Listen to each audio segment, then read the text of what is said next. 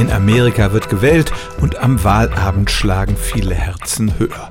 Natürlich die der Gewinner, aber auch und gerade bei den Verlierern kann der Stress aufs Herz schlagen. Wissenschaftler in Kalifornien haben bei der letzten Wahl 2016 geschaut, wie viele Menschen in den Tagen rund um die Wahl mit akuten Herzproblemen ins Krankenhaus eingeliefert wurden und haben das mit der Zeit davor verglichen. Am schlimmsten war es in den zwei Tagen direkt nach der Wahl. Da gab es 67 Prozent mehr Herzinfarkte und 59 Prozent mehr Schlaganfälle verglichen mit den Zahlen eine Woche zuvor. Und da war die Aufregung ja auch schon groß durch den Wahlkampf, aber das Fiebern auf die Ergebnisse am Wahltag selbst und das Verdauen der guten oder schlechten Nachricht, das scheint besonders stressig fürs Herz zu sein.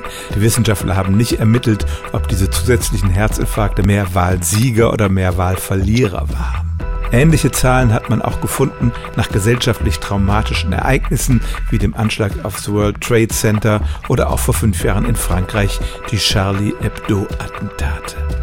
Also es stimmt tatsächlich, am Wahlabend regen sich viele Menschen auf und das führt verstärkt zu Herzinfarkten und Schlaganfällen. Stellen auch Sie Ihre alltäglichste Frage unter stimmtz.radio1.de.